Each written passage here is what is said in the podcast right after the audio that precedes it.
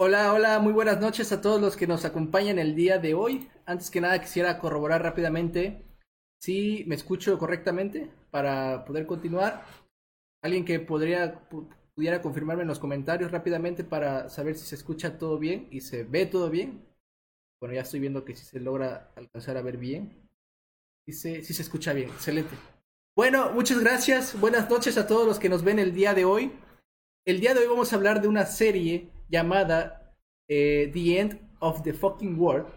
Ya lo sé, esta serie, digamos que salió en el 2017, 2018 más o menos. En 2017 para la Gran Bretaña y 2018 para el resto del mundo. De manera internacional, Netflix lanzó esta serie viendo eh, el poco éxito que al parecer tuvo en la Gran Bretaña, pero al estar en Netflix se exponenció masivamente lo que viene siendo esta serie y el día de hoy vamos a hablar de ella. La semana pasada hablamos de una serie la cual está dirigida por esta misma persona, la cual es Jonathan Enterwhistle.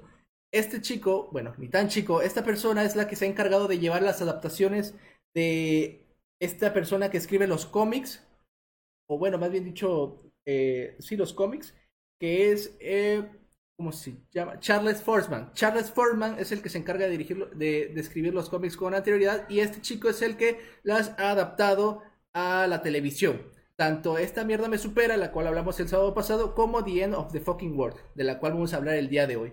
La serie, rápidamente, para los que no la conozcan, que espero que yo que sí la conozcan porque vamos a hablar con spoilers. Ese es otro aviso que les quería dar. Si no la han visto, corran a verla interesante. Yo se las recomendaría que la vieran. Aparte, es súper cortita. O sea, una, una, temporada tardas en verla 2 horas 40 más o menos.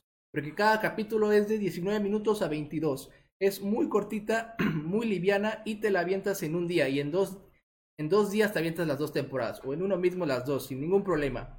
Eh, esta serie nos habla, nos presenta más bien dicho, dos personajes interesantes, los cuales son James y Alisa. James él mismo, catalogado como un psicópata, eh, se encuentra con Alisa, la cual tiene problemas. Pues de, a esa edad, ellos, sus personajes tienen aproximadamente 16, 17 o 18 años, más o menos. Eh, a esa edad tienes un problema mental en el cual todo te cae mal, sientes que nada es mejor, sientes que todo en la vida te va a ir, mal y buscas liberarte y encuentra ese espacio con James y se encamina a un road trip en el cual van a pasar varias cosas de las cuales nos vamos a ir enterando a lo, eh, a lo que avanza la serie. Pero este viaje está... Hay un detallito que es que James no solo busca el viaje por amor a Alisa, sino busca hacerle algo malo. En sí busca matarla. Esto es la primera temporada y de esto es lo que vamos a hablar el día de hoy de The End of the Fucking World. Y para continuar hablando de esta serie, quisiera que Quisiera presentarles más que nada a las personas que me acompañarán el día de hoy a hablar de esta serie, la cual les agradezco por estar aquí. Y se los voy a presentar. Ahí les va. Ahí están, chicos. Ahí están, ahí están presentes. Estas son las personas que van a acompañar Andrés, Gastón, Quique Guzmán y Dania. Nos van a acompañar a hablar sobre esta serie, la cual eh, es esperada por muchos. Fue esperada por muchos la segunda temporada. Y se hizo de una gran base de fans al, con la primera temporada lanzada ya después de que fue lanzada en Netflix, en el servicio de streaming. Voy a presentar primero a Dania, que tiene, está aquí a mi derecha. Dania, ¿cómo estás? Buenas noches. Hola, bonita noche, bien, espero que todos estén bien y pues les quiero dar muchas, muchas gracias por acompañarnos una noche más. Excelente, Dania. Igual, igual, gracias a ti. Guzmán, estás abajo de Dania, ¿cómo estás? Buenas noches. ¿Qué tal? Buenas noches, Mundo Unido. Eh, aquí estamos otra vez transmitiendo desde el planeta Tierra. Quique, esta es tu primera aparición en series. ¿Cómo te sientes? Buenas noches y gracias por estar aquí. Hola, hola, mucho gusto. Sí, soy Quique. Eh, tales, si habrán visto los podcasts de cine, pues ahí nos encuentran también. Y sí, efectivamente, estoy haciendo mi debut aquí en series. Hola. La gente casi no te ve en, este, en esta página, la verdad. Casi no apareces, muy poco. Gastón, buenas noches, ¿cómo estás? Hola, hola, aquí todavía ansioso otra vez de hablar de esta serie. Ansioso de veras. Muy bien, Gastón. Andrés, Andrés, buenas noches. ¿Cómo, ¿Cómo estás? ¿Cómo te sientes el día de hoy para hablar de buenas noches. esta serie? Pues aquí andamos, ¿no? Una vez más, otro día más, una serie nueva y pues a darle, ¿no? Exacto. Y se viene, ¿Qué tal? para la gente que nos esté viendo, se viene polémica, se viene aquí unos comentarios. Eh, ustedes van a notar el cambio drástico que va a haber entre, entre temporada y temporada, porque se va a venir fuerte. Ustedes acompáñenos, se van a entretener, eso se los puedo asegurar. Y por supuesto que las personas que me acompañan van a dar todo de sí para que ustedes ya sea los animen a ver la serie o no. Repito, esto va a ser con spoiler. ¿Sale? Si les da igual que les digamos qué pasa al final de la primera temporada y qué pasa al final de la segunda temporada, quédense, no hay problema. Si no les interesa absolutamente nada la serie, quédense. Pero si surge algo de curiosidad al principio con lo que ya he dicho o con lo que vamos a decir, antes de tocar grandes spoilers, eh, digo, aunque aunque advirtiendo esto no significa que el primer comentario de aquí que ya sea un spoiler absoluto. Así que ustedes tómense mucho cuidado esta parte. Y vamos a comenzar, ¿sale? Quisiera ir preguntándoles a cada uno qué les pareció la primera temporada. Gastón, ¿a ti qué te pareció la primera temporada de The End of the Fucking World? A, mí me encantó, a lo personal. O sea, antes del en vivo estuve platicando que esta serie yo la vi el mismo día que salió. Me parece que salió, bueno, por lo menos en Netflix, porque tengo entendido que salió muchísimo antes en la televisión británica. Pero cuando salió en Netflix salió creo que en enero de 2018. No me acuerdo qué día, pero los primeritos días. Entonces yo la vi ese mismo día que salió porque dije, ah, el título se ve chistoso, ¿no? Para chavos. El 5 de enero. 5 de enero. Ah, el 5 de enero. Entonces el, el, el título me, me enganchó y la vi y me encantó, además de que pues, dura casi nada, o sea, me, me la eché súper rápido y, y, me gustó mucho cómo los personajes, me enamoré de los personajes, o sea, los personajes creo que tienen una química increíble y por eso, por eso me engancho muchísimo y el final pues vaya. Sí, sí, sí, exactamente. Eso surgió mucho con... Eso, eso hizo ganarse cierta popularidad a esta serie, el ser una serie cortita hace que las personas puedan verla sin tanto temor a a, sufrir por capítulos rellenos. Eso es una buena parte que tiene esta serie. Andrés, ¿a ti qué te pareció la serie? A mí me gustó también mucho. Yo este, la estaba esperando cuando lo anunciaron, vi, vi el tráiler y, desde un principio me llamó la atención.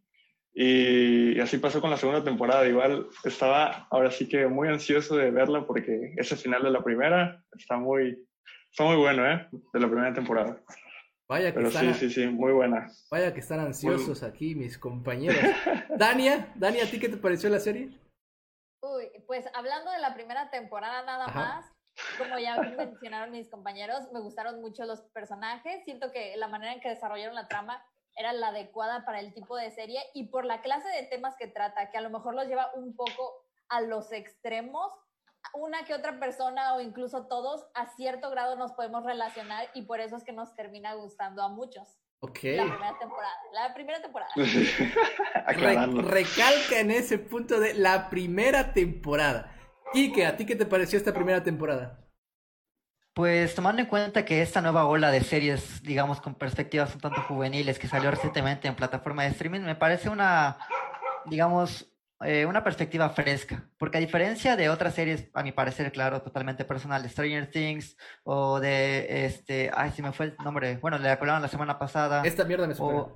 ajá, exacto, esa, ajá, y también series como, no sé, vemos también la de, ay, perdón por los nombres, la verdad es que casi no veo series, pero me parece una, una, una mirada bastante fresca por parte de los directores. Este, porque eh, independientemente de, romantizar, entre comillas, un poco la violencia, me parece también que indagan bastante en la psicología de los personajes. Por lo que sí, me pareció bastante agradable la primera temporada, como mencionaba Daniel. Pues al parecer estamos encontrando aquí un patrón en cuanto a la primera temporada. A ti, Guzmán, ¿qué te pareció esta primera temporada? Yo, sigo el patrón en este caso, eh, al patrón Kike, primero que nada. y, y no, pero hablando en serio, este, me gustó la primera temporada. Me parece que justamente que le da un tono fresco, coincido con Kike en eso, a lo que había en parrilla en, cuando salió esta serie. A, mí me resultó, me resultó eso, me resultó fresca y me enganchó. Fue algo que la devoré, también la vi, era verano acá, y la vi en un día, creo. Me la miré toda la primera temporada y me refuncionó. De hecho, tanto que quería saber cómo seguía y me compré el cómic. Y, uh, y, bueno, a raíz de eso creo que también la, la segunda temporada me, me super decepcionó. De hecho, exactamente aquí tenemos a una persona, al igual que la semana pasada con The Boys, Y de hecho es la misma persona, Guzmán, que ya se leyó el cómic y vio la serie. Así que digamos que tiene autoridad para hablar de cualquier cosa. Aquí mi Guzmán. ahí lo tiene, ahí lo tiene. Está mostrando en este momento. The End of the Fucking World, la novela gráfica. Eh, bueno, ya, ya, que escuchamos sus opiniones, chicos, voy a decir la mía rápidamente. A mí la primera temporada igual la vi a los dos, tres días de que salió, porque escuché, escuché bastante buenas opiniones en redes sociales de ella. O sea, era, era un bombardeo de comentarios de la mejor serie, super serie, y lo que vi en todos los muros, muros era esa escena de los dos chicos bailando en la casa. Eso es como que eh, repleto de esas personas en redes sociales. Dije, pues bueno, vamos a darle una oportunidad. Y la vi. Y no me pareció la gran cosa. Sinceramente, voy a empezar con eso. No dije, wow, qué gran serie. No se me hizo sumamente. Ya vamos a empezar, hermano. Ahí está, ahí, vamos, ahí vamos. tú, hay momentos muy buenos en los cuales yo, yo lo, lo, lo, aprecio y digo, wow, estos. Porque esta serie tiene muchos impactos, ¿no? Tiene muchos de cositas chiquitas que se hacen muy grandes, luego asesinatos, eh, problemas mentales, o sea, juega mucho con ese tipo de cosas. Eso me pareció bastante interesante. Pero el tema de los personajes, el querer hacerlos muy... Estoy refiriéndome en la primera temporada, el querer hacerlos muy eh, loquitos en cuanto a todo, ¿no? O sea, tener 17 años le pego a mi papá, vale madre, le pego a mi papá y me voy con su carro y con la chica y luego eh, tratamos de, hacer cosas inapropiadas en el carro y nos chocamos. O sea, eso es como que no, no, no sentí yo tanto, eh, tanta, no, no, no, no me sentí, eh, de cierta manera, no sentí como que fuera algo que me funcionara a mí. Pero lo que le sigue después de eso es muy interesante y funciona en general la serie al final, al mero final. Eso es como una opinión rápida de la primera temporada. Ahora quisiera que cada quien de ustedes me, me dijera qué fue o por qué fue que les gustó tanto, digo, a los que les haya gustado tanto, la primera temporada. ¿Quién quisiera aquí empezar a responder? Pues si quieren, pues... este, Dania. Perdónales, perdón. dale, dale. Como ya les había, como ya había mencionado antes cuando di mi opinión, considero que es una serie que abarca muchísimos temas psicológicos de una manera tan sencilla que cualquier adolescente lo puede entender y que puede decir, ay, oye, creo que algo similar me ha pasado, creo que a lo mejor a ellos les pasa como a niveles exponenciales, pero me puedo identificar con esto, o me puedo identificar con aquello, o si me ha pasado por la cabeza ser así, o en algún momento he actuado de esta manera, o me ha pasado algo así. Entonces, te puedes identificar, este, o sea, puedes como relacionar ciertas cosas de la serie y pues al final del día te termina gustando, además de que los personajes no se me hace que lleguen a ser ni tediosos, ni te hartan, y pues por como los episodios son tan cortos, eh, y son poquitos, o sea, la, la, serie nunca, no es como que digas, oh, ya me harté, o ay, hay episodios de relleno, o ay, ya, ya, ya no sé qué onda con la serie. No, o sea, y lleva buen ritmo a pesar de todo eso. O sea, va rápida, pero va como debe de ser. Sí. Siempre hablando de la primera temporada. Ah, hablando de la primera, exacto, claro que sí. ok, ok. ¿Quién más quisiera dar su opinión al respecto de la primera temporada, como dice Guzmán? Sí, precisamente a lo que mencionaba Dani, a mí me encanta esta ambivalencia y la identidad de los personajes que trata la primera temporada, porque yo siento que es todo un coming of age, ¿saben? Yo creo que eh, la primera temporada se retrata mucho en esta maduración de los personajes. Quizá la segunda, a mi parecer, se inclina mucho en el melodrama juvenil, pero en la primera, específicamente puntualizando en el personaje de James, creo que tiene hasta ciertos simbolismos acerca de su identidad. Creo que, como bien mencionabas en la introducción de esta serie, al crecer, al tener esa etapa de, adolescencia, tenemos esta pérdida de identidad. Y a mí me parece un gran acierto que la serie sea eh, en un formato de 22 minutos aproximadamente y sea de muy pocos capítulos, porque precisamente creo que así puede ser a veces la, la vida, así puede ser a veces la, la, adolescencia, muy rápida, pero también muy impactante. Concuerdo contigo, de acuerdo, de acuerdo. Andrés, ¿a ti qué fue lo pues que más te gustó? Me gustó mucho que yo pensé que iba a ser una típica este, serie de, adolescentes de amor. Estas series de todos termina feliz y una chica se enamora de este chico y pues, todos felices, ¿no? Al final. Pero no, o sea, la verdad, este, la fórmula, como dicen, que usaron y que vinieron manejando fue diferente a todas y yo creo que eso fue lo que le dio el alce para, para poder, este, pues ahora sí que estar en boca de todos. La verdad está, está muy buena eh, y definitivamente ese final del primero, del primera, de la primera temporada, fue, uff, fue en el clavo, ¿no? y creo que todos nos, nos, esperamos con qué iba a pasar o si así iba a terminar. Ok, ok. Y ahí, ahí... Para mí la final de, de la primera temporada que está concebida como una tragedia.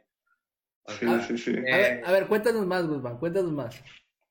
Está todo hilado de, desde el primer momento para que haya un crecimiento de alguna manera de los personajes. Hay un cambio, hay un momento, hay la escena del baile que todos recordarán, que después hizo famosa además por un tema de Lord y todo lo demás de la, de la pista.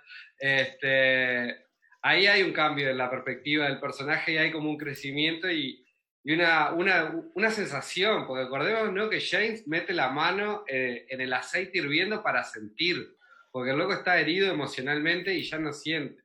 Entonces creo que cuando se hace cambio y, y, todo parece ir para, bueno, relativamente bien para el contexto en el que, están estos personajes, eh, tenemos el evento final que, que, es trágico, pero a la vez como una enseñanza. Entonces yo creo que esa catarsis de la tragedia griega está ahí.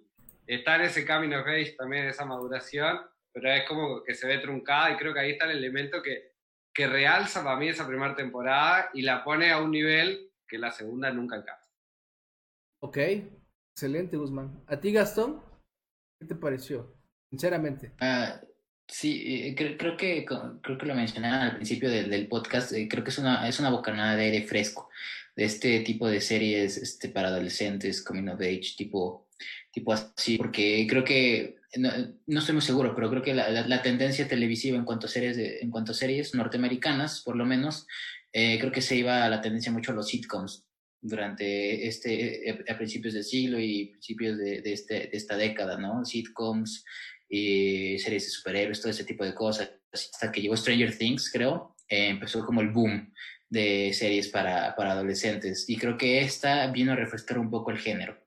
Eh, en cuanto a la, la, esencia de la serie, a mí me encantó, ¿no? Esta comedia negra muy buena, el tono que, el, el tono que maneja es, es bastante bueno, eh, el desarrollo de personajes, como dice Guzmán, también es, o sea, es, es, es, bastante bien ejecutado al final. Eh, creo, que, creo que tiene un buen cierre la primera temporada. Eh, a mí me encantó por esas razones y sobre todo también la estética. A mí me gustó mucho la estética de la, de la serie. Eh, esta fotografía muy, este, yo la, yo la defino como una fotografía pulcra, como eh, muy, muy cuidada. O sea, si te fijas, hay muchos planos simétricos, hay muchos planos este, muy, muy limpios. O sea, eh, la, la, iluminación, esta atmósfera cálida que, que, que, que está presente casi toda la serie. A mí me encanta. Pues tienes toda la razón, tienes toda la razón. Se nota bastante. Por ejemplo, la semana pasada hablamos de esta mierda me supera, igual tiene un tonito parecido a cuanto a la fotografía y los colores a esta, pero esta tiene un poquito más eh, pues el, el, ser la, la, primera, ¿no? Eso, eso le da super, sumamente eh, un plus. ¿Qué más? Eh, quisiera decirles a todos ustedes Voy a decir rápidamente lo que me pareció la primera temporada. Ya dije un poquito, pero voy a em, embarcarme un poquito en la historia, ¿no? De los personajes. Del momento en que los conocí, al momento final de la temporada, que es esta escena que todo el mundo dice, quiero saber más, quiero saber más. O ya no quiero saber más, así está bien que quede. Esa es otra cosa.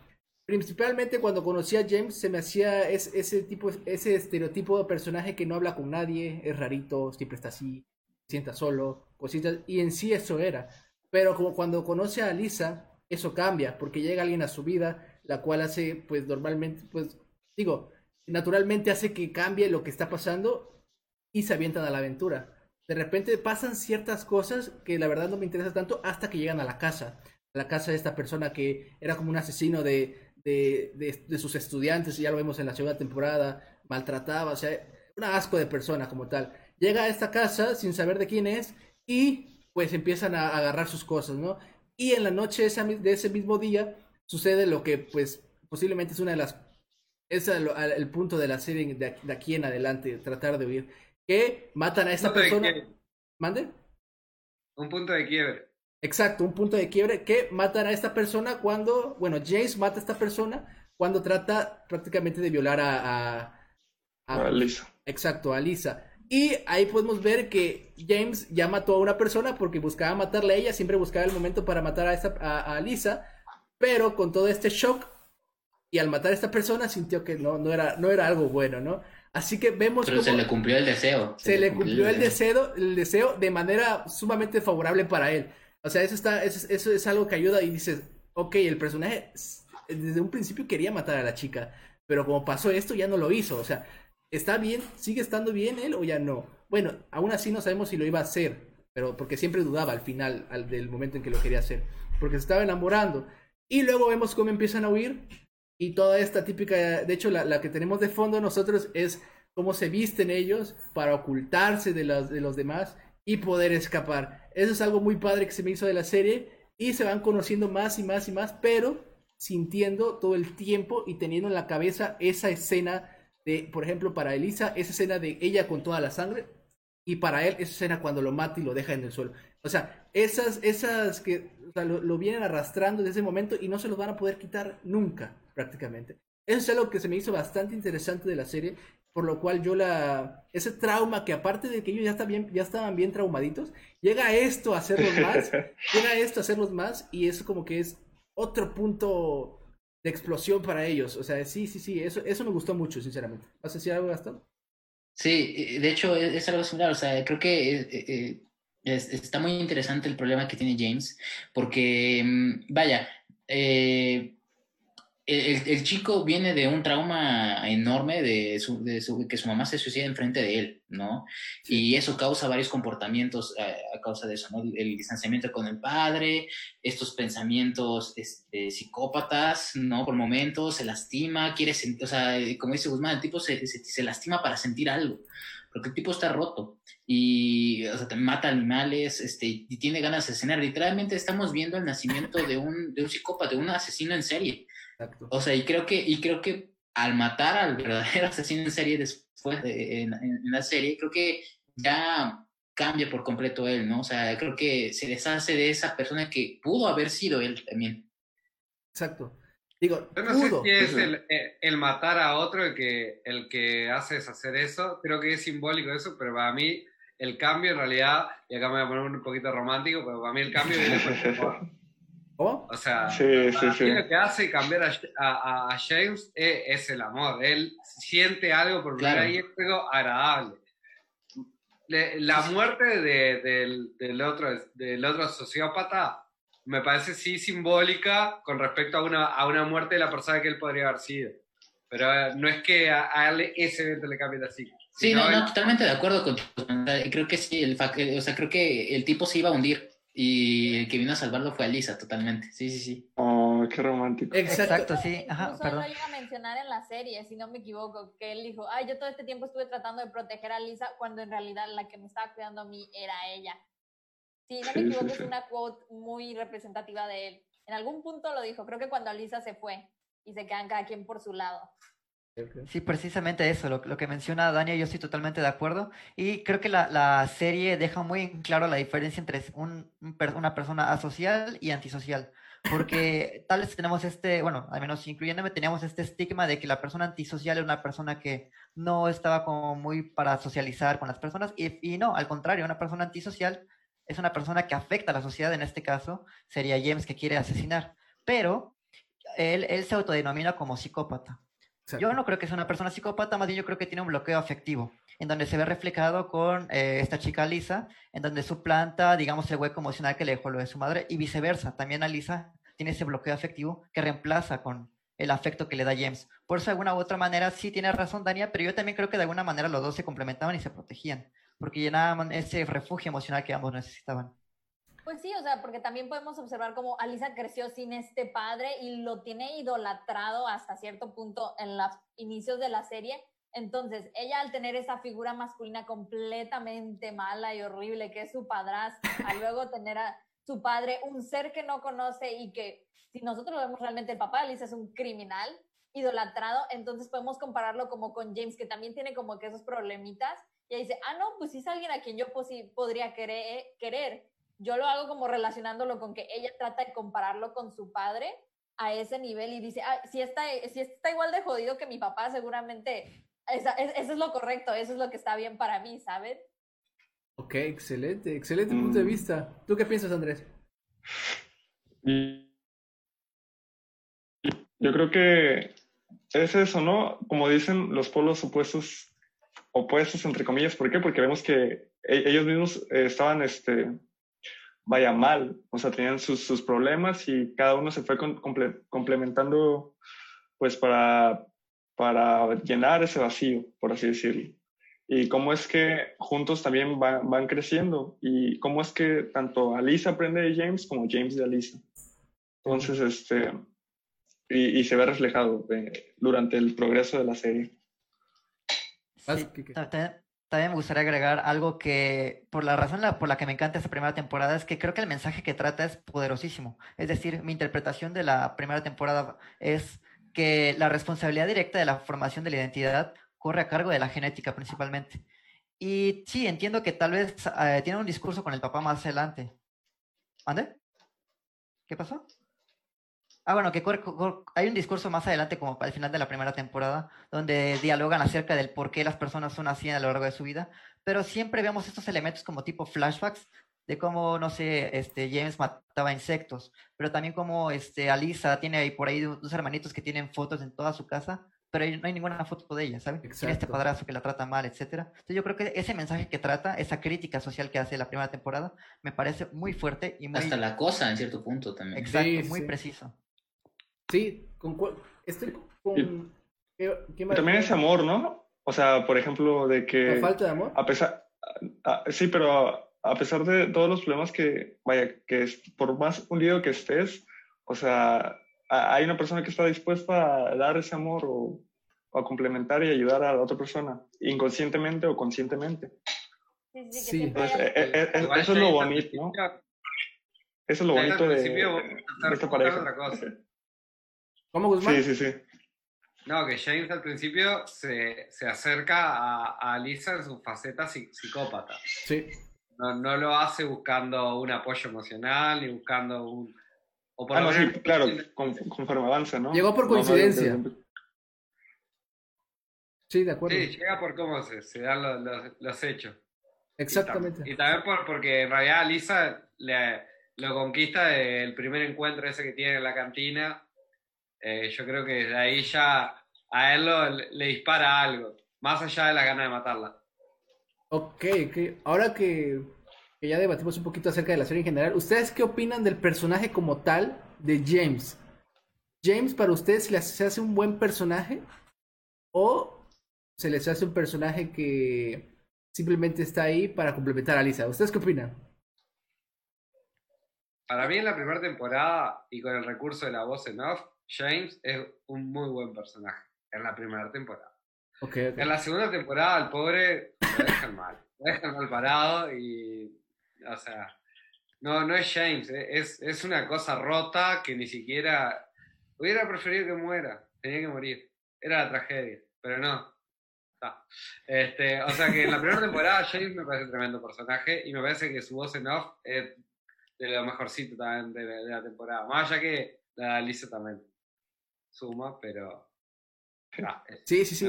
Exacto, estoy totalmente de acuerdo con, con, Guzmán. Este retrato que hacen a través de, la cámara, a mí se me hace una combinación muy de estilo de Lady Bird con los hermanos Cohen, porque entendemos cómo es eh, el personaje como tal desde el capítulo 1, ¿saben? Sí, tal vez pueda ser un personaje, digamos, un tanto extraño, pero creo que no cuesta tanto empatizar con él.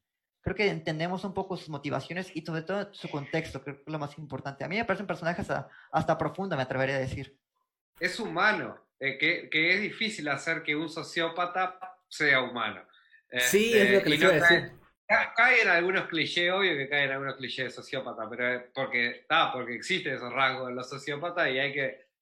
Pero para mí tiene como algo que lo hace creíble, dentro de esa locura que vos decís, se está planteando matar a esta mina, pero hay algo que, que podés entenderlo de, alguna manera. Sobre todo creo que una de las escenas clave para su construcción es la, la la mano en el aceite y bueno, por algo es, la marca que lleva él siempre. Yo quiero decir algo rápidamente que va a hacer enojar aquí a muchos de los, posiblemente de los espectadores y de los que me acompañan aquí en este panelón que tengo el día de hoy. Eh, James, eh, definitivamente, como ustedes lo dicen, tiene como esa parte humana, pese a ser un sociópata dicho mismo por él.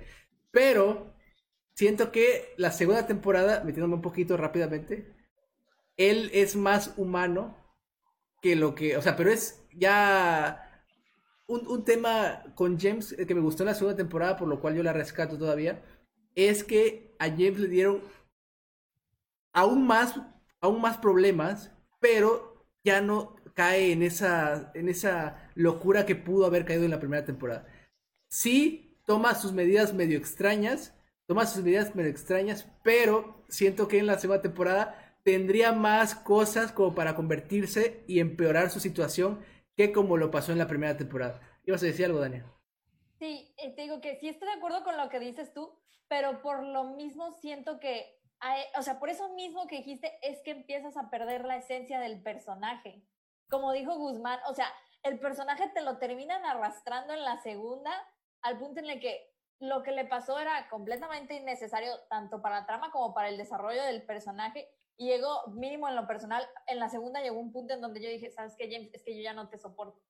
O sea, sí, Elise es una mamona en la segunda de primera, pero hay algo en ti que, ya tampoco te quiero ver. O sea, ya, ya, o sea, no se me hizo que ese desarrollo de personajes como más allá de lo que le quisieron dar ya no era necesario. O sea, ya no era necesario. al principio me molestaba y pensé que era la voz. Dije, le cambió la voz y me está molestando. Pero que me molestaba era lo que estaban haciendo con él. En la segunda temporada creo que pierden totalmente su personalidad los personajes. No, no son como en la primera. Antes de pasar a la segunda temporada, ¿alguien más quiere aportar algo de la primera temporada? Sí, sí, un montón sí, hay, hay, bastantes cosas que hay que hablar. A ver, denle. Yo creo que es mejor sacarle jugo a, la primera que a la segunda, que no hay nada que exprimir ahí. Pero bueno. Eh, Dale. A ver, ya la bomba. Va, va, va, va, Si quieren, para, para, ir llegando al final de la primera, después tenemos el breaking point, para mí que es la muerte de, este tipo. Después tenemos un escape, básicamente, de la, de la policía que lo está persiguiendo. Y en la escena final es que a James le disparan y cae en el medio de la playa ahí. A mí esa escena es genial, es el final perfecto de la tragedia, justamente, porque esto es una tragedia, no tiene que terminar bien, tiene que terminar mal. El personaje crece, pero no puede desarrollarse porque crece. para, aparte para el desarrollo que hace en la segunda, o sea, por eso a mí funcionó tan bien la primera, pero me dejó ese final ambiguo y yo desesperado salí a, a ver cómo seguía la cosa, entonces dije, esto está basado en un cómic, me compré el cómic. ¿Cómo sigue la cosa en el cómic? Una escena más. ¿Cuál es la escena siguiente? Y voy a hacer un spoiler del cómic. Está Lisa, agarra el brazo así y se tatúa con una aguja caliente el nombre de James en el brazo. Y ese es el final del cómic y ese es el final que tendría que haber tenido la serie para mí en la, en la primera temporada. Me, me, parece que eso cerraba la historia de los dos personajes. Lisa seguía siendo sufrida, porque Lisa también tiene su trastorno y su sufrimiento, y, y creo que esto la, la, la, trastocaba de alguna manera. Entonces, se volvía como trágico en todos los sentidos, porque ni ella podía salir ni, ni y James estaba muerto. No. Ok. ¿Gastón? Este, no, concuerdo totalmente con Guzmán, o sea, en todo. Total, creo que difícilmente podría agregar algo más en cuanto a los personajes principales de James y Alisa. Creo que eh, ya hablaron eh, lo que se, bueno, la mayoría de las cosas que se tienen que decir, pero por ejemplo, yo quisiera este, reconocer el trabajo que hicieron también eh, los personajes, eh, cómo manejaron los personajes de las agentes, de, los, las dos policías que investigan el asesinato de este profesor. Para mí fueron unos personajes divertidísimos, o sea, a mí se me personajes muy, muy divertidos y, y, no sé, a mí me, me encantaban todas las escenas en las que aparecían estos dos agentes. Eh, sobre todo el personaje de, de Gemma Welland, porque no, quien no la conozca, Gemma Welland interpretó a Yara Greyjoy en Game of Thrones. Eh, a mí se me hace una super actriz ella también. Eh, y aquí verla en, comedia fue bastante refrescante. O sea, esos dos personajes a mí me encantaron. No sé qué opinan ustedes de esos dos personajes antes de pasar a, lo demás. Sí, precisamente eh, yo recomiendo totalmente que a quien le gustó esos dos personajes vean la serie Fargo, porque es muy, muy de ese estilo, como un humor muy negro, pero también con, con tragedia, crimen, etcétera. Y me gustó mucho también esa, digamos, ese estilo. Eh, y bueno, también retomando un poquito lo que mencionaba Guzmán, a mí ese final hubiese estado increíble, porque creo que las pérdidas también son una cicatriz emocional, pero en este caso sería también literal una cicatriz en el cuerpo. Entonces, a mí me hubiese encantado, había sido un excelente final tener eso. Vas, Daniel.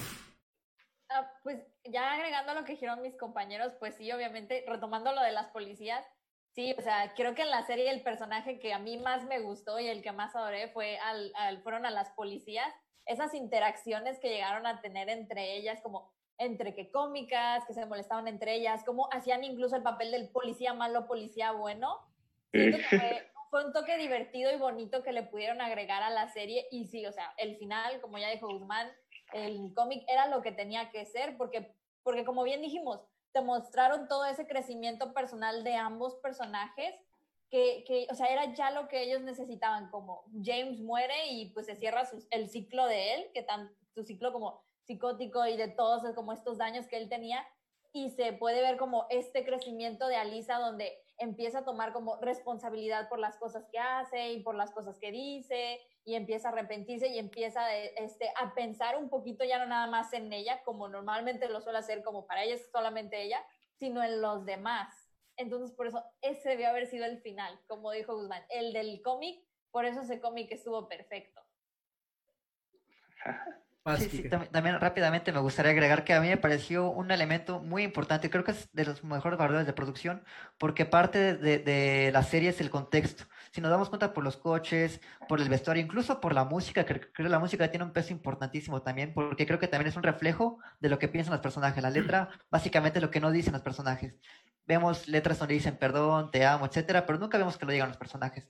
Bandas como Blur, Macy Stars, que fueron esa etapa finales de los 80 como esa rebeldía juvenil, muy de estilo grunge. Creo que parte de eso también es esta crítica social de lo que se vive en aquel entonces. Bueno, ya tal vez no lo viví, porque soy muy joven para haber vivido eso, pero es, lo que decía este valor de producción, porque sobreentendemos que las dos policías tienen, digamos, una, bueno, tenían, tuvieron una relación o tuvieron una cercanía lésbica, y para hacer los 80s, 90s casi no se abordaban temas así. Me parece eh, un excelente valor. Sí, sí, sí, sí. Concuerdo contigo y concuerdo también contigo, Dania. Estos dos personajes me gustaron y algo que me molestó nada más rápidamente al final fue que el personaje como que hace la policía buena, eh, los intenta ayudar, ¿no? Y eh, como agradecimiento les da un escopetazo, o sea, un gol, no un escopetazo, un golpe con la escopeta, si no mal recuerdo, creo que así fue. Y pues se van, ¿no? O sea, algo que ya encontré que me molestó fue que el camino sea sin, sin un, no me molestó, pero, no me molestó, pero como que me incomodó. Es que no sabía a dónde iban a ir, ¿saben? O sea, sentí que iban como ahí, ahí, y las cosas empeoraban y empeoraban. La vida, no, la vida no tiene rumbo, Manuel. Sí, sí, sí, pero, pero, pero eh, ellos, ellos, ellos, ellos, pudieron, ellos pudieron elegir un rumbo, pero simplemente iban, o sea, como chamaquitos eh, rebeldes, ¿saben? O sea, eso es algo que yo sentí. Sí, sí, que son chamaquitos rebeldes. Es, un tributo a Bonnie Clyde, un tributo a Telma y Luis. Exacto, lo entendí, lo entendí. Pero, o sea, algo que yo también quería decir rápidamente, porque ya se me están enojando ustedes, chicos. Vamos, y, ahorita que, vamos a platicar seriamente acá del podcast. Y no, no, no, empezamos con la segunda temporada. Se van a venir todos encima con la segunda temporada. pero no me importa. Voy a dar opinión, chicos. Ahí les va. Eh, dale, dale. Rápidamente, quiero concluir yo, yo personalmente, ustedes no, porque aún falta más personajes como Alisa de la primera temporada, que los cuales vamos a hablar ahorita. Eh, sí, e, esa, esa falta de. Eh, ¿Cómo decirlo? Esa falta de una presencia que, que tenga que ver con la con la con la conciencia, con la con, con, con, el que te diga que está bien o mal. No, nunca lo hubo como tal en la en la en la, en la temporada, en la primera temporada. Siempre iban ellos así, nunca hubo alguien como que el padre ausente. Oh, exactamente, eso se iba a decir. pero ahí está la falta de conciencia también. ¿eh? Es un poco el, el, contexto familiar de que cada uno de ellos crece, que es completamente diferente en los dos. Sí, sí, sí. Pero a su vez tiene similitudes, que es eso. Nadie, nadie le pone límite. Y por eso llega a ser lo que capaz que todos pensamos algún día, que es darle una piña a nuestro viejo en un momento de calentura y nunca hacer, porque. Exacto. Puedes tener conciencia, puedes tener unos padres y una familia atrás que te enseñe cómo pero James la pierde, el padre de James es, queda eh, nulo prácticamente. Sí, pero, pero, siento que el padre de James todavía es rescatable, ¿saben? O sea, a comparación de la madre de Alisa y del padrastro que tenía, ahí sí te lo entiendo más, pero con la, con la parte del padre siento que él también tenía problemas. Y siento que él se trataba de esforzar un poquito. Eso lo vemos más en la segunda temporada, pero en la primera temporada también lo siento que sea como una mala persona con él. Y, Ajá, ¿qué ibas a decir, Dani? Sí, pero es que, eh, como le dices, eso de esforzarse poquito, su el esfuerzo básicamente de él era actuar como que nada había pasado y ser positivo. Nunca realmente quiso como own up a la situación. Entonces, o sea, ¿qué, podemos tomar de ahí? Yo, yo entendí que... Ah, perdón, ajá. No, no, sí, o sea, Sí, yo no, básicamente, rápidamente iba a decir que yo entendí que el padre era reflejo de la depresión, que sí mostraba ese lado positivo, pero en realidad estaba muerto por dentro, ¿no sabes? Exacto. Y claro, en la segunda temporada ya pasa algo más grave que no quiero entrar mucho en detalle, pero sí, efectivamente, yo creo que ese es el reflejo de la depresión, este, el, papá. Exacto, exacto. Y el papá es un buen personaje, o sea, está, eh, como tú dices, eh, el reflejo de la depresión, eh, porque se le murió su esposa, ¿no? Y su esposa también sufría de problemas, por lo cual igual se suicidó. O sea, es una, es una familia ya atormentada, pero no tanto siento yo como que te dé esa libertad de decir, bueno, este güey ya se va a poner loco, ¿saben? Digo, esa es mi, mi, mi, mi, manera de verlo. Sí, yo sé, yo entiendo que son jóvenes, yo entiendo que tiene él 17 años, va a cumplir 18, pero aún así, este, de, no me encajó tanto. Digo, ese es un, punto, es, es, un punto personal. igual. ¿Cómo? Acordate que mata, mata pájaros y eso te sí, los mata, los, mata los animalitos. No es que de, de, la noche a la mañana se vuelve un psicópata. No. Ya te, Sí, sí, sí. Ya tiene el perfil, por así decirlo. Sobre todo por el asesinato de la madre. En eso también me hizo acordar un poco de la serie de Dexter, no sé si la vieron. Sí. Eh, pero ta, tenía una reminiscencia a Dexter para mí también. Sí, sí. Este, eso. Ahora pasemos al personaje de Alisa. Alisa, la otra mitad de, de la serie. ¿Ustedes qué opinan del personaje de Alisa como tal? Ya hablamos un poquito, pero ahora enfocándonos en ella. A ver, Andrés. Pues mira, yo creo que esa rebeldía, esa rebeldía también le da el toque, ¿no? Le da el toque a, lo que es la serie, de cómo ella, si no tiene este, pelos en la lengua y lo que piensa o, este, o lo quiere decir, lo dice. Entonces creo que ahí, se ve como, como, como dicen, cómo James le, le, va aportando eso de, hey, calmada, o sea, también las otras personas, no sé, no están tan tontas como, bueno, no están tan, sí, tan tontas o, o, tienen su corazoncito y, este, y, hay momentos o lugares donde se dicen las cosas y se hacen.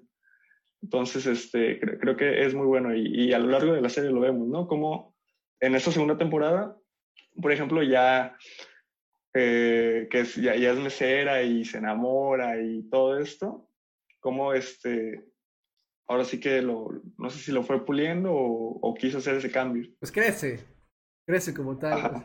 Sí, tienes, tienes razón. Hablando un poco de Alisa también, ah, antes de empezar este podcast mencioné que eh, me recordaba un poco a Billy Mandy, porque, voy a explicar por qué, y es que precisamente se me hacía un poco caricaturesco al principio el personaje de Alisa, y me dio esta reminiscencia a este personaje amargado femenino, y este personaje masculino sin muchos amigos, y el elemento de la muerte en el centro me hizo esta eh, dualidad con Billy Mandy. Pero conforme pasaban los capítulos, entendí que también, al igual que James, Alice es un personaje muy profundo. Y es que ella está consciente de quién es, pero no lo demuestra siempre. Creo que todos hemos conocido, e incluso hemos sido también nosotros, esta persona como dura y que no siempre decimos lo que, lo que sentimos y estamos como a la defensiva, pero ella está consciente de que lo es. Porque hay una escena en particular donde va al baño a llorar. Y es por toda esta frustración que tiene todo este enojo que no demuestra sus sentimientos, y ahí es cuando entendí que este personaje era más que una caricatura, tenía otra dimensión que no vimos. Ok, ahí, Claro, y, complementando un poquito, por ejemplo, lo que dice Kiki, es que, o sea, Alisa es un personaje súper interesante, además de eso, porque también sirve de contraparte del personaje de James, ¿no? Evidentemente. Y es muy interesante cómo maneja eh, cómo manejan e-, este tema, porque vaya, viene de, también de un hogar donde ha sufrido mucho, eh, tiene un complejo de abandono porque su papá la, abandonó, y a pesar de que su mamá está ahí con ella, pues no está con ella, ¿sabes? O sea, de cierta forma tiene, tiene esa, ese abandono por parte de sus padres, ¿no? Y lo busca llenar con situaciones externas, ¿no? La vemos eh, interactuando con, personas desconocidas, ¿no? Hasta cierto punto llegando a ser, eh, llegando a tener tendencias de ninfomaníacas, ¿no? Por, por así decirlo. Entonces, este, es un ángel que así, que, que todo le vale más, o sea, que no tiene los la lengua, que lo va a decir, que va a decir las cosas, y sirve como complemento de, de, de, James, ¿no? Y al final, pues, vaya. ¿no? Estamos de acuerdo que Freud está presente siempre. Sí, sí. Exacto. Mm, pues y esa pulsión, de, esa pulsión de muerte que tiene James también ahí va, juega un poco con eso, lo sexual en Está, siempre Freud de fondo. Sí, no. Y también a mí, o sea, me gustaría agregar cómo nos dan como esta imagen tomboy que tenemos de Alisa. Yo siento que, como dijeron ya, aparte del estilo tomboy que le damos, este, ¿cómo se llama? La visión de, de cómo no tiene nada de pelos en la nueva y la glorificación que tiene el personaje en cuanto al sexo, al punto en el que el mismo James dice, Alice es ninfomaníaca, pues viene de todo este como, todo lo que ha aprendido de su madre, porque ella de los hombres lo único que tiene pues básicamente es al padre que la abandonó y al padrastro que pues la cosa sexualmente, o sea, que le hace comentarios inapropiados, que la toca de maneras en las que no debería siendo una, niña y nosotros no sabemos desde cuándo y la madre lo sabe, lo ve y no hace nada al respecto. O sea, que... y lo sexual cobra importancia en la segunda también. Exacto, exacto. Entonces, ¿cómo se llama? O sea, ¿qué, qué tanto podemos esperar si ya vimos que, que la madre, aunque no nos lo mencionan en la serie, pues es todo lo que le muestra a la hija. O sea, tú véndete a un hombre, que un hombre te tome y muestra, ten, ten, la familia perfecta, tome lo que tome. Y pues para el padrastro, por lo único que veo, pues es este, este aspecto de la sexualidad, que le da a los hijos y listo. La, chica está traumada, completamente está, mm. traumada y, y, claro, o sea, tiene un punto de quiebre ahí, como dice Kike también, o sea, vaya, ese trauma es, es, es grave también. De hecho, me gustaría, me gustaría rescatar un, un, episodio, creo que me parece que es el 3 o el 4 de la primera temporada. Me parece muy poético en el sentido de que, como mencionaban por ahí, el asesinato de este asesino, pero también la composición visual que vemos. El chico, eh, James, está bajo de la cama y ella está acostada. Eh, y cómo sus manos están a punto de rozarse, me parece este complemento visual increíble, porque entendemos que los dos se complementan, pero a su vez también necesitan uno del otro para estar completos. En efecto, coincido con, con todas sus opiniones que dicen en, respecto a Alisa. Eh, Andrés, ¿tú quieres opinar algo de Alisa como tal del personaje? Como tal, es bueno, es bueno, le da ese sabor a la serie crudo, la verdad. Creo que... Tú mencionabas, de hecho, la parte de... Porque James es muy reprimido, o sea, es un psicópata en su cabeza, pero no es como que hable mucho. Al contrario de, al contrario de Alisa, que ella es la que se expresa más no poder, es como la voz que le, hace, le, hacía, le hacía falta a James. Eso también me gustó por parte de, de, esta, de este parcito de psicópatas que tenemos en la, serie. Eh, chicos, quisiera pasar a la segunda temporada porque... Esto va a ser corto. Esto va a ser... Ya, acabamos. Eh, ah, aquí, aquí chicos, siéntanse libres de decir lo que quieran. Si les no les gustó, avienten a más no poder lo que no les haya gustado, díganlo, exprésense. Una payasada completa. ahí está, ahí está, ahí está. Innecesaria. Temporada, ¿por qué? Ya, y para las personas que nos estén viendo, ahí tienen las opiniones cortitas, innecesaria, payasada. O sea, ahí, está ahí están las palabras para la segunda temporada. Yo la voy a defender un poquito, tampoco es la, la gran cosa, sinceramente yo no me considero fan de esta serie pero me pero ah. voy a voy a confesarle ya les, ya les había dicho a, tanto a Dania como a Andrés como a Gastón como a Kike como a Guzmán que la segunda temporada me gustó un poco más y la disfruté un poco más que la primera temporada no signifique que la segunda temporada sea lo mejor que haya visto ni signifique voy a rescatar una cosa de la, de la segunda temporada. Una, cosa una cosa y es que Alisa, como estábamos hablando de su crecimiento, en esta tiene una trama interesante que es que de alguna manera repite los patrones de la madre, que le empieza a hacer caso a eso de escuchar de, bueno, vos elegí un hombre, viví bien y se termina casando, de hecho, de vuelta es muy exagerado, pero de alguna manera te muestra eso, como que está repitiendo el comportamiento de la madre y es porque, pues no está James en su vida, que James es la que le encausa, la que le da, el que le da sentido.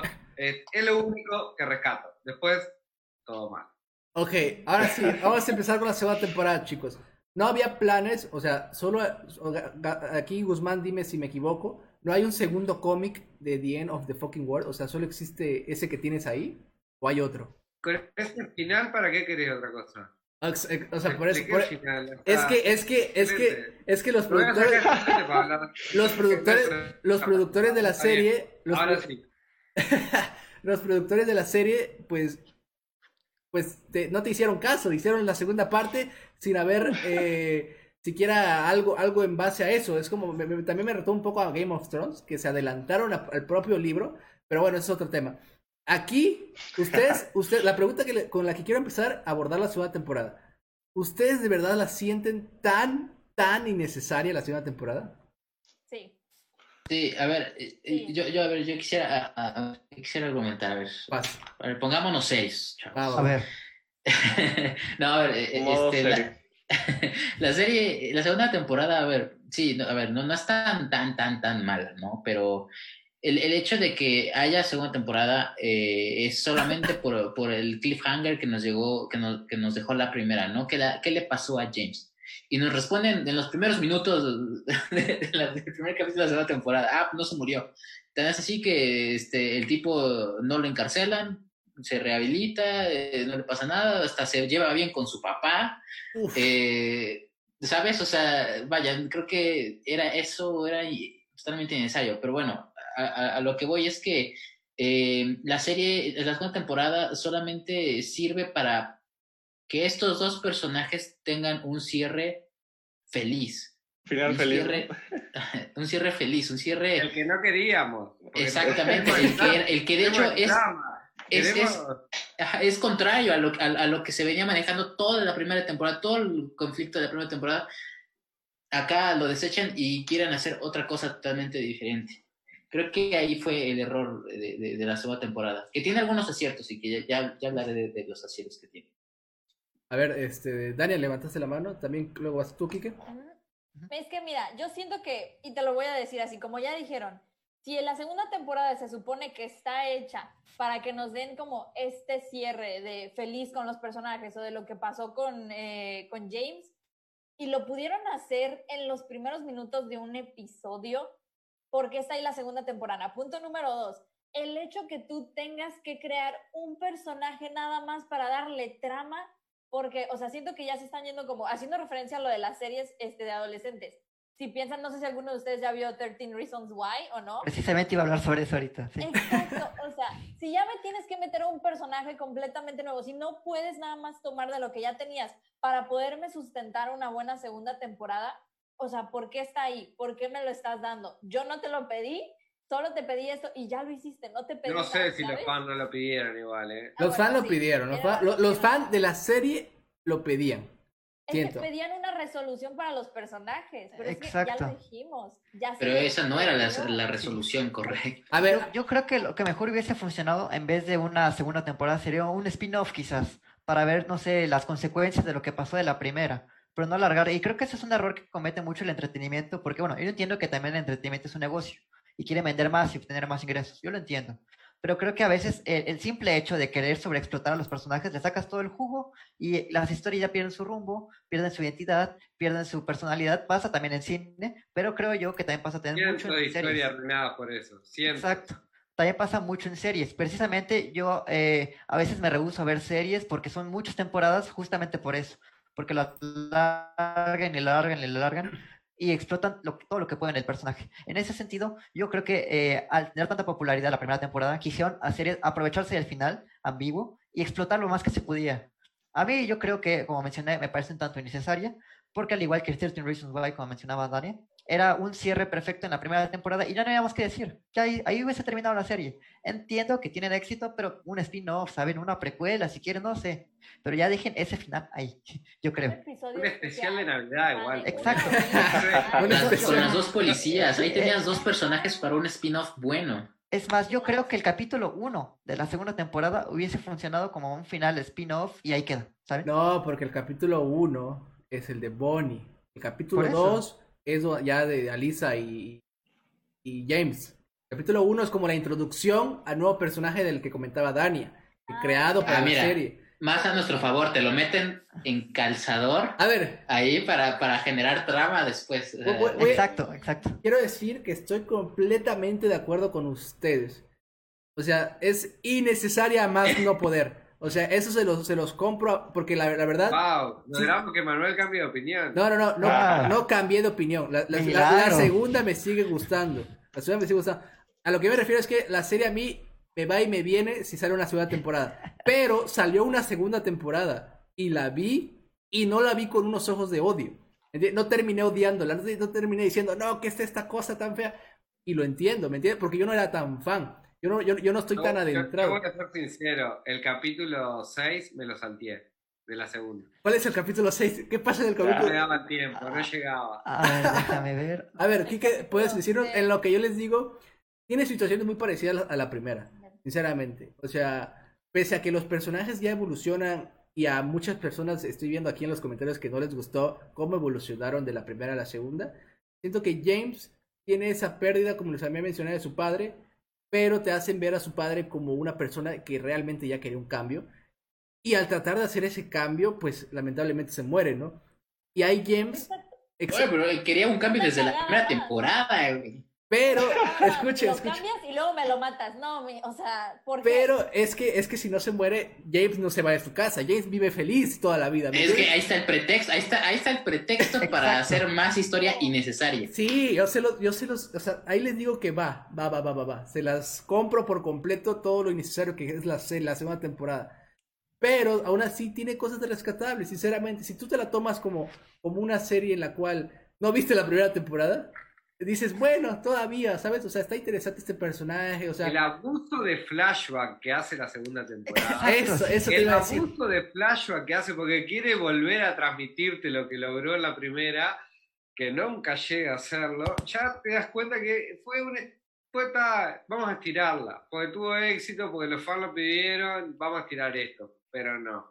Y a diferencia, a diferencia de lo que platicábamos ayer con Dark, que fue planeada ya como. Que fue planeada ya como tres temporadas y tres temporadas, esta, el mismo creador, o sea, de la serie como tal, no del, no de la, no del cómic, del- de la serie, hizo la, se encargó de hacer la segunda. O sea, este güey sí le dio igual y dijo, pues va, está chida, a ver, me aviento, a ver qué tal sale. Tenía un 50 y 50 de que saliera bien o saliera mal. Ahí nos está El mostrando. dinero es dinero. El dinero es dinero. El final de la- del cómic, ¿no? Es el final Esto del cómic. final. No miren más nada. Acá termina. Sí, sí, sí. Yo, sí, yo, sí. Yo quisiera puntualizar rápidamente el capítulo 6 es cuando encuentran el libro y está ahí la dedicatoria a Bonnie y Bonnie llega a la cafetería hacia grandes rasgos. Algo que me gustaría, un punto ah, que me gustaría rescatar de la segunda temporada mínimo, claro, es los primeros episodios tiene esta composición hasta cinematográfica que con, con las luces, los colores, muy del estilo de Suspiria, muy del estilo de, mm, me atrevo a decir como Stranger Things, me gustó, pero nada más está en los primeros episodios, luego se pierde. Y como mencionaba muy bien Guzmán, el pleonasmo está ah, por doquier, ¿saben? Creo que este elemento extradiegético de la música del British Pop que vemos en la primera, aquí no se aprovecha tan bien. Y sobre todo con, con la voz en off. Es muy redundante con lo que vemos. Es decir, la voz de Dios, paspa, paspa. claro, La- claro. Y, y dicen, eh, dicen, no sé, ¿te acuerdas cuando pasó eso? Lo dicen, lo muestran y lo, y lo ¿saben? O sea, es un pleonasmo total. Eh, De acuerdo, de acuerdo con ustedes. Y eso, eso, eso, eso funciona para alguien que no haya visto la primera temporada. Había que ¿no? rellenar 19 minutos de episodio, ¿no? No es que estamos hablando de un episodio de 40 minutos, es 19 minutos de los cuales capaz que 8 son flashback y cosas de la primera temporada. Pero a ver, ¿quién de ustedes sinceramente, bueno, ya sé que Guzmán va a decir que sí, pero ¿quién de ustedes sinceramente vio la segunda temporada y las cada capítulo de no puedo creerlo? O sea, qué malo, qué malo capítulo. ¿Quién de ustedes tiene esa les, les surgió esa emoción? No, En los dos primeros Yo, desde que salió James, dije, ay, no, pensé que iba a estar muerto, pensé que iba a ser las consecuencias de, dije, ¿qué está pasando? ¿Es un flashback? No, no es un flashback. y ahí me empezó a decepcionar todo esto.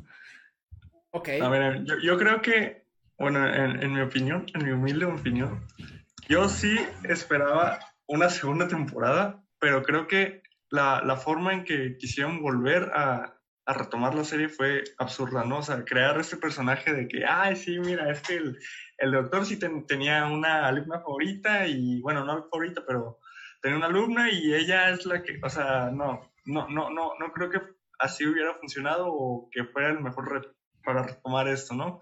Creo que fue nada más como que, ay, chin, ¿qué le hacemos? Se sintió más así. Creo que sí pudieron explotar una segunda temporada bien, pero no trayendo un personaje tan tonto o tan absurdo que, que simplemente para querer contar un final feliz, o sea, no, simplemente eso. Y se repite a sí misma la serie, siento yo. Gastón, ¿ibas a decir algo? Sí, no, eh, totalmente. O sea, creo que la serie, la segunda temporada, a- am, abusa de los elementos que funcionaban muy bien en la primera temporada y acá los utiliza para justificar sus, sus propios errores. O sea, es, es, por ejemplo, eh, este, este comportamiento de Alisa, ¿no? El complejo de abandono, lo, eh, lo usan para justificar esta actitud pedante que, que si en la primera temporada la tenía, en esta abusa de eso. Eh, y me parece que no funciona ahora, ¿sabes? Por, por, el conflicto que ella tiene. Vaya, si es que es conflicto, entre comillas. Porque, seamos honestos, conflictos casi no hay. Salvo por el, personaje de Bonnie.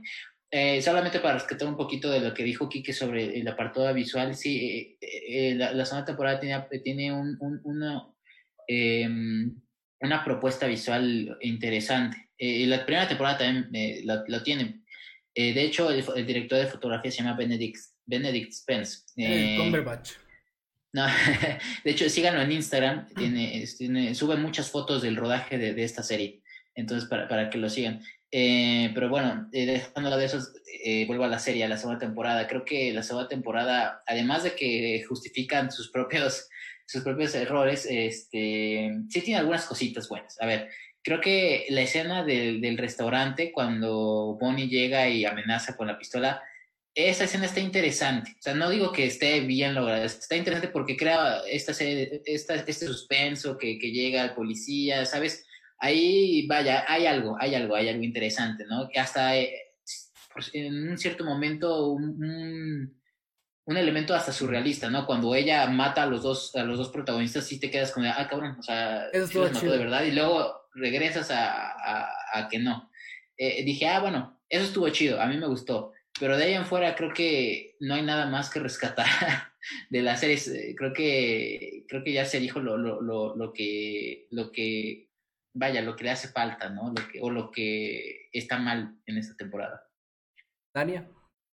Mm, creo que otra cosita que tal vez yo también podría rescatar, y bueno, mencionando, les quería preguntar, a lo mejor ustedes saben, no sé si ese mismo dicen director, creo que creativo, la verdad yo no sé mucho de estos aspectos técnicos. Es el mismo, me dio sí. como mucho, Mm, me dio mucha imagen a, no sé si alguno de ustedes ha visto Riverdale. Muchas escenas se me hacían muy similares a Riverdale. No sé si estuvieron relacionados en algún punto o si es por la naturaleza de la serie, pero pues sí. Bueno, este lo que... ¿eh? Sí, sí, como tal, como tal la serie no se ve mal, en ningún momento luce fea ni nada, o sea, está bastante bien hecha. En, en cuestión de producción, como, como los temas que les gusta meterse mucho a Gastón. En cuestión de producción, en general, todo está muy bien. Todo funciona muy bien. Es Netflix, o sea, es fácil que esté todo bien en cuestión de producción. Exacto. Sí, malo, digo. O sea, por lo menos tenía que estar bien hecho. Pero a ver, ¿no? Gastón mencionaba el tema de la cafetería. Toda esa parte está, o sea, tiene buenos momentos. Hay que ser El tema de la farmacia está interesante. Sí, pero es como ir a ver una película de Marvel por los efectos. Déjate joder, no. No, no, no, no, no, no, pero, o sea, en su, en su construcción, en su construcción de inicio a fin, concuerdo con ustedes que, que o sea, ya partiendo desde que el cómic acaba en, en, en, en, ni siquiera termina el cómic como termina la serie, pero pues le da este final interesante a la serie. Ya lo demás es innecesario, pero para los que quieran ver un poquito más, yo siento que es más así. ¿Quieres ver un poquito más de sus personajes? Puede que no sea lo mejor, pero mira, aquí está esto. Y ya de ti si lo quieres ver. Que te damos el final Disney que querés. Ajá, exacta, exactamente, exactamente. Fíjate, fíjate, hay una frase que me dijo un amigo hace mucho tiempo, que creo que aquí sí, sí, sí, sí es adecuada, que mm, cuando una serie, o, él mencionó una serie, pero creo que se, se, puede adaptar para cualquier obra audiovisual. Cuando una serie eh, cumple o a ver, ¿cómo lo, ¿cómo lo digo de una forma más... Ok, cuando una serie eh, cumple las eh, expectativas que tienen los fans o los satisface, creo que pierde la esencia, se va perdiendo la esencia, porque un producto visual no tiene que satisfacer eh, a las necesidades de, de, los, de, de, las personas que, de, las, de los fans en sí, ¿sabes? O sea, creo que se tiene que justificar por sí misma y valerse por sí misma. Y la segunda temporada no lo hace. Creo que fue más como tú dices, para las personas que querían ver más, pues, a ver, pues entonces, o sea, sinceramente, para esas personas que querían ver más, pues arruinaron esto. O sea, ¿sabes? Creo que... Una disculpa, ¿eh? una disculpa. Yo entro, creo en eso. o sea, vaya, no, no lo digo con ánimos de ofender, sino, sino, sino como de, a ver, sino, con, sino como este aspecto de, ¿para qué ahondar más en un producto que ya lo habías hecho bien? Que ya, lo, que ya, que ya tenías un, un producto bien hecho, un producto redondo, que cierra bien. Creo que no hay otra cosa más que, mira, el dinero. El amor, el amor. siendo sincero, con los recursos que existen hoy en día y con la calidad que ofrece eh, las plataformas de streaming de Netflix, creo que es lo mínimo que se puede esperar la calidad de imagen, ¿saben? creo que es uno de los efectos mínimos que se puede llegar a esperar. Digo, sobre todo por lo que se puede ofrecer hoy en día. ¿eh? incluso la misma computadora puedes, con la corrección de color, hacer algo increíble. Sí. Y yo, yo no fui tan fan de la segunda temporada porque creo que se pierde la premisa que promete la primera. ¿Saben? Esta, esta crítica social hacia la desigualdad y el afecto colectivo queda un poco de lado. Ya no se abordan tantos temas ahí. E incluso yo quisiera preguntarles a ustedes, chicos, y también a la audiencia que nos está viendo, ¿por qué creen que la serie se llama ¿cómo se llama? The End of the Fucking World. A ver. Mm, ok, este, yo queriendo contestar a lo, que, a lo que a mí me dio a entender, a lo mejor es como lo más superficial, es haciendo como referencia al hecho de que ellos huyen y se van. Y nunca te dicen a dónde se van. Solamente dicen que se van como... Y un, algo que yo he escuchado mucho que se repite como, no sé si por decir en la cultura pop o en la cultura del cine, es como, ¿a dónde nos... que dos personajes huyen y se van? ¿A dónde van? Al fin del mundo. Entonces van de que al fin del mundo, al fin del mundo. Entonces, haciendo hacer como esta sátira, como una referencia de sátira a eso, pues le pusieron The End of the Fucking World. De que ellos huyen, van como al fin del mundo porque no saben realmente a dónde van, pero pues burlándose de ese aspecto.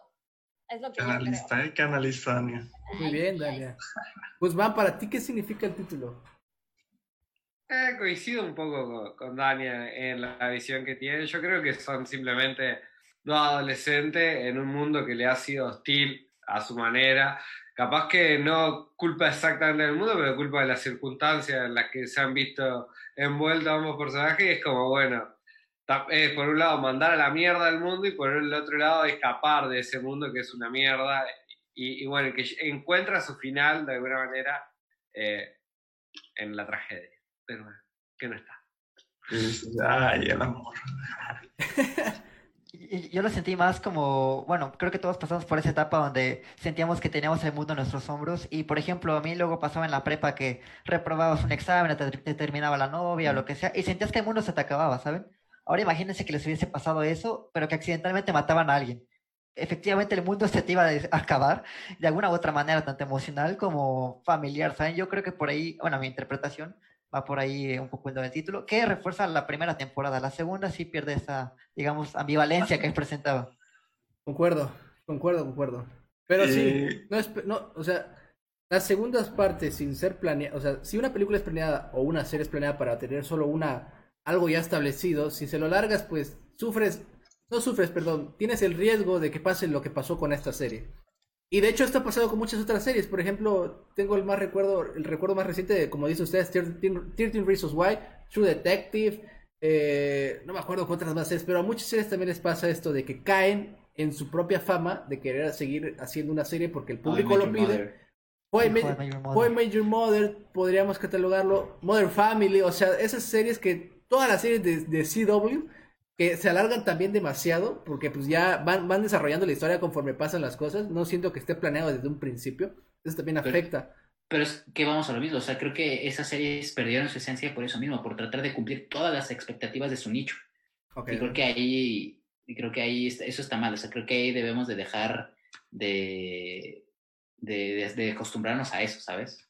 Excelente. Y el bueno, fandom es dañino, el fandom es dañino. Sí, sí, sí, sí, sí, sí, pero existe y siempre va a existir porque eh, pues así somos nosotros. a veces somos fan de cosas y así siempre está. ¿Qué pasó, Dania? Una pregunta que yo les quería hacer, a lo mejor a mi parecer fue como completamente innecesario, pero ¿qué, qué rollo con el, con el güey del motel? O sea, esas escenas del motel, de, la, de Bonnie matando del motel, alguien explíqueme, ¿cuál es el punto, por favor? Eh, Emanuel, ¿a ti te gustó la segunda temporada? Defiéndale, Emanuel. No, no, no, o sea, recuerden, chicos, recuerden, cuando voy a dar mi calificación, van a entender por qué esta serie a mí, o sea, no es como... No es, por ejemplo, no es, no es como cuando no, no había visto Dark y no me, no me gustaba Dark, y luego vi Dark la primera temporada y luego vi la segunda temporada y dije, va, va, va, me gusta, esto está chido, ¿me entienden? Aquí es como que va, la vi, está bien, tranquilo, todo bien, entiendo el hype, entiendo la, la, la locura en redes sociales de esa serie, Perfecto. Veo la segunda temporada. Ah, ok, otra vez, está tranquilo. No hubo tanto revuelo con esta segunda. Eh, bueno, está, está bien, me gustó, la disfruté. La disfruté. No, no, no, no buscaba yo algo más, ¿me entienden? O como, como, la, como ustedes sí buscan y está en todos sus derechos porque ustedes esperaban O de, de, hecho, yo creo que ustedes ya se olían que esta cosa iba a salir mal. Desde no, nosotros no esperábamos nada, güey. O sea, no, no, yo quería que la primera y listo. Sí, o sea, yo... ¿Cómo, cómo? La, la, la serie de güey, de, de Netflix, que eh, hay para criticar también ahí. Pero para mí, si vos la cortás en la primera temporada, yo ya no vi más porque dije, ta, esto tiene que haber terminado acá. Exacto. Funciona. En su locura, en su viaje, es una, es una cosa que funciona. Sí, sí, sí. En la primera temporada. No quiero ver más porque ya sé que va a dejar de funcionar. Y con esto me pasó lo mismo. Yo, de hecho, no había visto la segunda temporada hasta que me obligaste a verla para hablar acá. es que. No, nos obligaste, el, el, el, el, el, contenido, el contenido ahí está. Si prendes la tele y buscas The End, of the Fucking World, no van a aparecer una temporada, van a aparecer dos. Y si ya está en ti, digo, aquí, pese al programa, pues, ya está en ti elegir si quieres continuar o no con un contenido que te haya gustado. Ya, pero, pero la mayoría se, la mayoría siento yo que cae y lo ve. Siento, porque es una serie que les gustó y dicen, pues va, la curiosidad mata al gato. Y siento que, como por ejemplo en Gastón, igual que no le gustó tanto, o Dania, o sea, cosas así, siento que es más por curiosidad que por realmente quererlo y que salga bien, ¿me entienden? Y sí, lo entiendo. Y bueno, chicos, rápidamente, para ir cerrando, vayamos con nuestras calificaciones y comentarios finales. Ahorita que los vaya mencionando a cada uno, digan sus comentarios finales de la serie y al final su calificación que le darían. Si quieren ustedes, este, divídanlo en dos, temporada 1 y temporada 2, para que no, no, no hagan como la conversión. para que no haya problemas. para que no haya problemas aquí. A ver, Andrés, empiezas tú.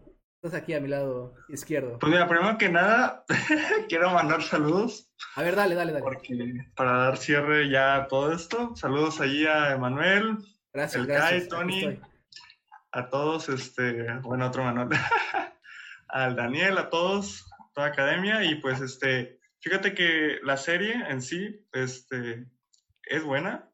La primera temporada le doy un, un 8. Bueno, en general yo creo la serie le doy un 8.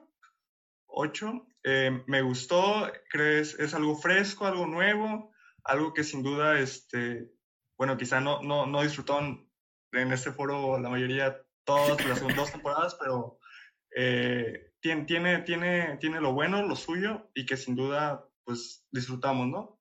Mucho o poco se disfrutó esta serie, que sin duda ya, ya no creo que haya una tercera temporada, obviamente. Esperemos que no, sabemos, ¿eh? Esperemos tercera temporada. Sí, eh, pero sí, este. Es, es Yo no que no la veo, Manuel.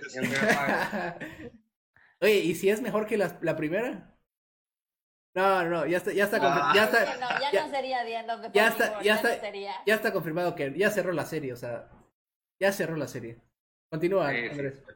Gracias a Dios. ¿Cómo? Continúa, continúa, di tu calificación ahora. Te digo, es un 8, 7, 5. Es, esa serie en general, no sin, sin, sin dividirla en primera y segunda te- temporada, es, es, es en general. Yo creo mi calificación. Perfecto. Sí, véanla, es algo nuevo, no, no vayan a caer como yo, que es una típica serie amor adolescente, ¿no? Tiene, tiene lo suyo y va más allá de, de un simple amorcito, por así decirlo. Excelente, Andrés. Tania, compártenos tus comentarios finales. Si quieres mandar algún saludo, aquí es el momento. Y al final tu calificación.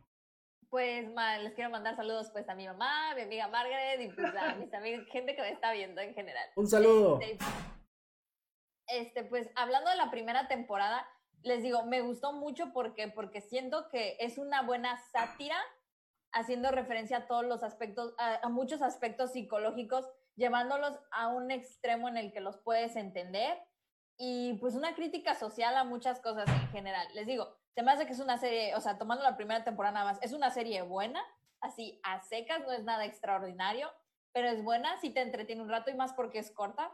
La segunda temporada me mató completamente todas las ilusiones que tenía acerca de ella. Mi calificación bajó para la pobre serie nada más por eso. Si de por sí no era muy alta, pues con esto peor. Entonces, generalmente, pues ya doy mi calificación. Ya, ya, ya. Sí, claro. Ok, de calificación, nada más por la segunda temporada yo le doy un 6.6 o un 6. Sí, 6.6. Sí que cayó, eh. Sí que cayó la, la, la.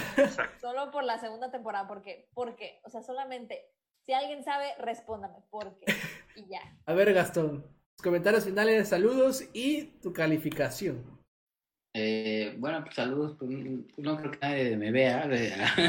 ¿Cómo no? ¿Cómo no? claro que sí. No, me refiero a de mi familia, porque creo que nadie me ve. ¿eh? A tus fans. Ahí, ahí, ahí, dice eh, Guzmán, iba a decir. Gastón, salúdame, por favor, soy tu fan número uno. pero saludos a todos los que nos ven. este, pero a ver, la serie en sí es muy buena. A mí me encantó, o sea, yo de verdad yo la vi sin esperar nada. No conocía nada, ni siquiera vi un tráiler antes de verla. A mí me sorprendió.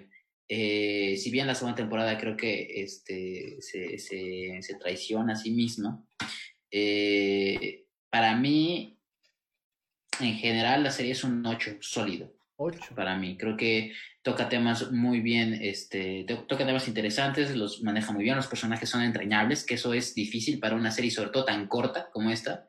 Eh, y creo que es una referencia muy buena para este tipo de género de series. Excelente, excelente, Gastón. Quique, ¿qué te pareció a ti? Comentarios, saluditos y tu calificación.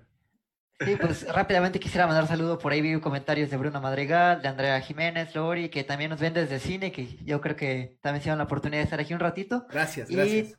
Gracias, gracias, gracias. Y bueno, respecto a calificaciones, eh, no sé, yo tengo dos calificaciones. La, para la primera, yo diría que nueve. Me gustó mucho, sobre todo porque es muy digerible, es muy accesible, son poquitos capítulos y aborda temas, a mi parecer, hasta profundos. Ya la segunda, digamos que yo la dejaría de lado, le pondré un 6, así que de, promedio quizás quedaré un 7, 7-5 por ahí. Final, 7-5. Excelente, un 7-5 de promedio y la 9 para la primera temporada está, está muy bien. ¿Y a ti, Guzmán? ¿A ti, Guzmán? Eh, bueno, yo iba a ser como Quique, me robó la idea de promedio.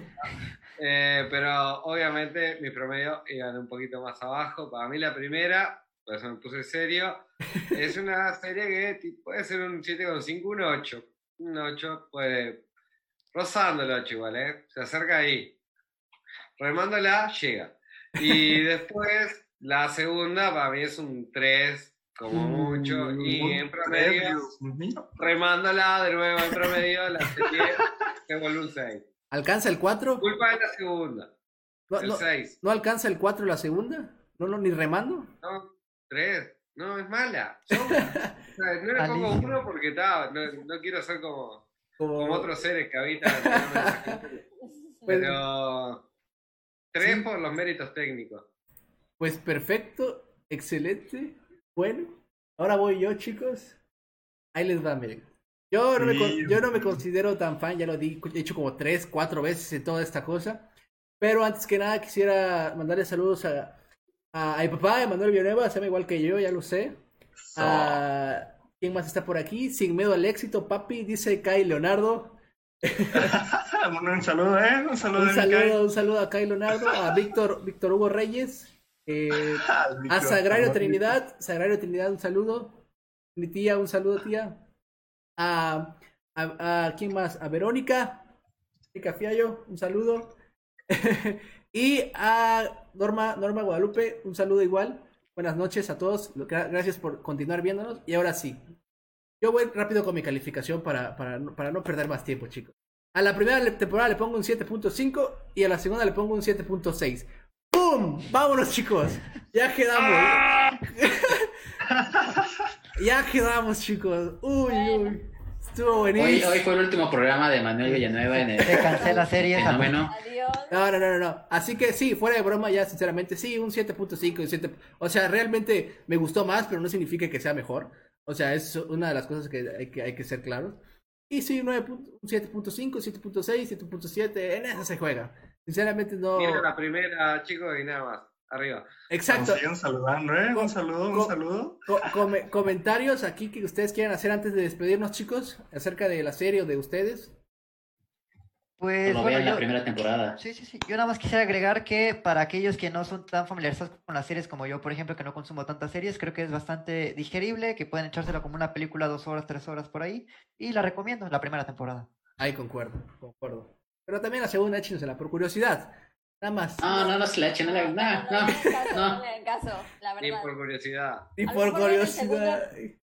¿Quieren saber qué pasó? Lean la última página del cómic. te, te, están mandando saludos, Dani, ¿eh? Por ahí. Vale, vale, vale. Bueno, chicos, eh, rápidamente, voy a dar un poquito de spam para los que nos siguen viendo. Mañana vamos a estar con noticias en Fenómeno Imaginario a las 8 de la noche. No va a haber cine, pero va a haber noticias. Ahí se podrán estar informando. Eh, va a ser la primera edición de noticias, así que primera, primera. primerita eh, estreno. Estreno. Chequenos, ahí vamos a estar. Gracias por, por vernos el día de hoy también y espero nos acompañen mañana. Y los demás días de la semana hasta el sábado estamos con cine, igual a las 8 de la noche. Y los en series vamos a estar hasta la próxima semana, de sábado a domingo. En los, en, en los posteriores programas que vamos a tener aquí en Fenómeno Imaginario, les avisaremos a, ciencia cierta qué series vamos a hablar. Pero estamos en Cobra Kai el domingo. Y el sábado estamos con Upload. O Upload, ¿sale? Esas son las series que estamos a casi casi 100% confirmados de las cuales vamos a hablar la próxima semana. El sábado a las 9 de la noche y el domingo a las 9 de la noche. Esperemos empezar puntuales esta, esa, esa, esa próxima semana. Por favor, Dios, haznos una ahí. Y síganos en, nuestras redes sociales, Fenómeno Imaginario, en todos lados, Instagram, Twitter y aquí obviamente en Facebook. Y en nuestra página web www.fenomenoimaginario.com. Ahí también subimos cositas. Eh, ¿Qué más? Videojuegos estaba, estuvo hoy. El martes cine especial LGBT. Exacto. Recomendaciones, mírenlo. Sí, sí, sí, este, El martes, estén al pendiente. Y, también una pequeña sorpresita, por ahí va, va a venir una entrevista a un director mexicano de cine aún no queremos decir la fecha, tampoco queremos anunciar muchos detalles, pero sí, por ahí viene una entrevista. espérenlo, espérenlo, por ahí viene. Aquí vamos a, aquí seguimos creciendo. Cada programa es para arriba, chicos. Así que otra sorpresa. Aquí, así que esperen muchas cosas de nosotros. Aquí nosotros lo estamos haciendo pasar un poquito, esperemos un poquito mejor la cuarentena. Que ya esto, creo que, creo que van a sacar películas de cómo puede terminar la cuarentena antes de que termine la cuarentena. Eso, eso es algo que puede pasar, chicos. Así que gracias, gracias por vernos el día de hoy. Nos vemos la próxima semana. Le agradezco a Andrés, a Dania, a Kika, a Guzmán, a Gastón. Estuvo interesante la plática. La verdad es que yo me la pasé increíble. O sea, esta serie es como de sumamente interesante. Ah, o sea, los, los, temas que tocamos el día de hoy. Eh, despídanse chicos, ya nos vamos. Nos vemos hasta el próximo fin de semana. Un saludo especial a Daniel que me está dando saluditos. Nos vemos mañana en Noticias. Bye. Bye. Y qué más, chicos. Ahora sí, ya voy a final, finalizar. Pero antes que nada, es cierto, se me estaba olvidando. Les dejo unos bloopers de la serie para quien de curioso se quiera quedar a ver. Eh, se los dejo y nos despedimos nosotros. Hasta luego. Bye. Hasta luego. Manuel, paga la hora extra. Ahora sí, bye, chicos. Nos vemos. Gracias por vernos. Bye,